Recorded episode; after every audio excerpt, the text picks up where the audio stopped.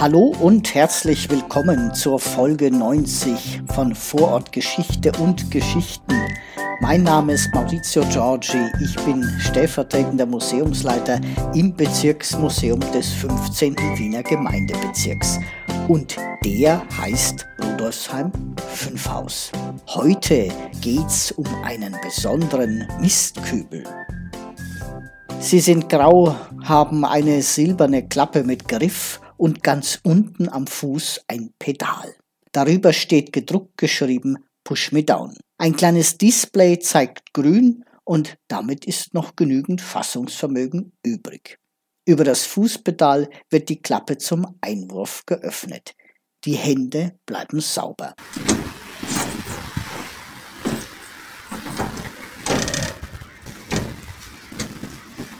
Die Rede ist von den Solarmistkübeln. Einer davon steht am Schwendermarkt direkt bei den Stiegen neben einer Sitzbank. Das Fassungsvermögen eines solchen Mistkübels ist bis zu siebenmal größer als bei den herkömmlichen Misteimern.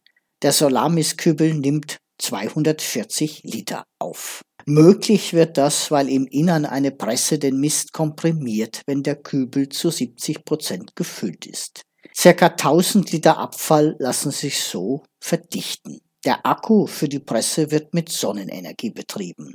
Doch das ist noch nicht alles. Der WasteMate 240, wie er genannt wird, ist ans WLAN angeschlossen. Über eingebaute Sensoren misst die Tonne ihren Füllstand und schickt automatisch ein E-Mail an die MA48, wenn sie geleert werden muss. Über GPS kann der Solarabfall einmal leicht geortet werden. Und das Metallgehäuse mit einer Stärke von 2 mm ist außerdem stabil genug gegen Vandalismus.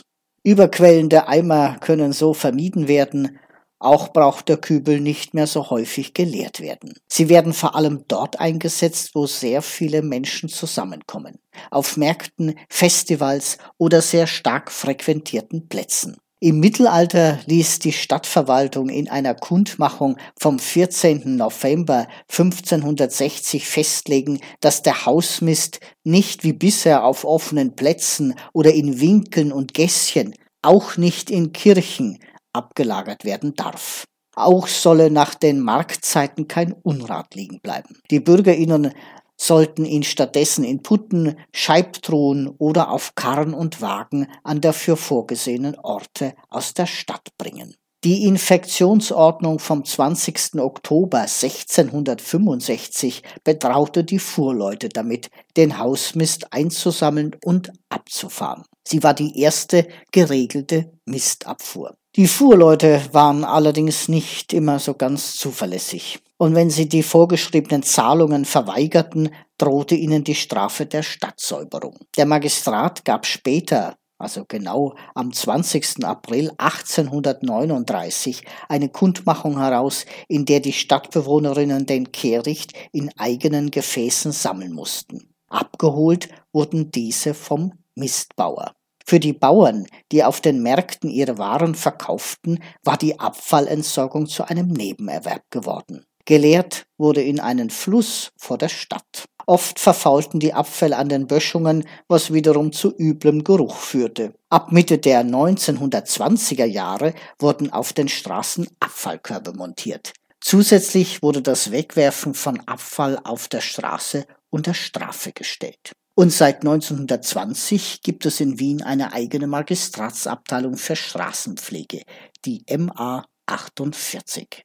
Regelmäßig leert sie nicht nur staubfrei die Mistkübel, sondern reinigt auch die Straßen mit der Kehrmaschine. 85 Millionen Schilling, rund umgerechnet über 6 Millionen Euro, kosteten die Maßnahmen zur Erhaltung der Volksgesundheit damals, wie ein Filmbeitrag aus dem Jahr 1952 informiert. Ein weiterer Informationsfilm des Wiener Stadt- und Landesarchivs aus dem Jahr 1961 berichtet von über 800.000 Kubikmeter Mist, die abtransportiert wurden und erklärt, dass der höhere Lebensstandard auch mit einem vermehrten Müllaufkommen einhergeht. Ja, und heute ist die äußere Maria-Hilfer-Straße samt Schwendermarkt Schauplatz für den österreichischen Frauenmarathon Zehntausende Läuferinnen werden an den Start gehen und Dabei ist natürlich auch wieder jeder Mistkübel gut im Einsatz, genau wie der Solarmistkübel am Schwendermarkt.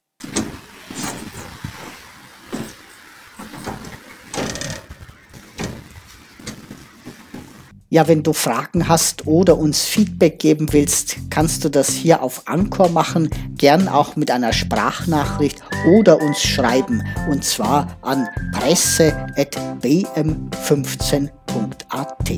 15 als Zahl. Nächste Woche ist wieder Brigitte dran. Bis zum nächsten Mal. Euer Maurizio.